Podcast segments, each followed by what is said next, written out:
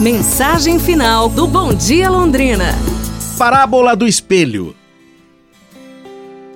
Era uma vez um espelho que, após ser utilizado por bastante tempo, foi encostado num canto de um quarto de despejo.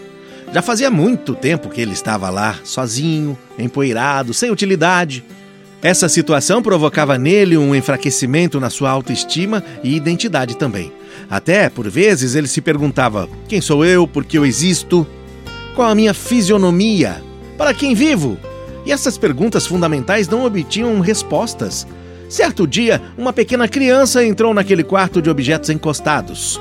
Corria de lá para cá e sua curiosidade a levava a mexer em tudo o que encontrava naquele quarto de despejo.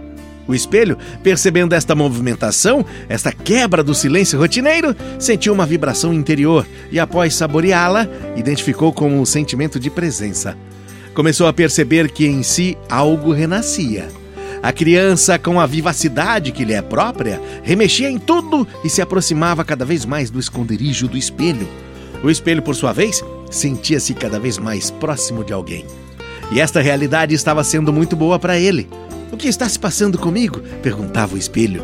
Esta presença está me devolvendo emoções perdidas e outras nunca vivenciadas. Sinto acordar em mim vida, sentimentos, memórias. O espelho se recuperava bem devagar desses sentimentos quando finalmente foi tocado pela criança.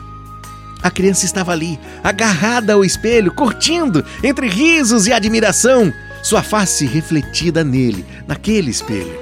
Olhava-se de todos os ângulos, fazia caretas, dava gargalhadas, abria os olhos, movimentava-se com liberdade.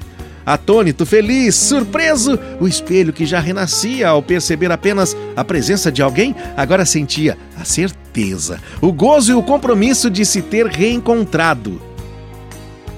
Com essa pequena história, podemos aprender que a vida renasce sempre que nos aproximamos de alguém. Faça amigos, socialize-se e verá a vida brotar dentro de você. É isso, pessoal. Amanhã a gente se fala. Um abraço, saúde e tudo de bom!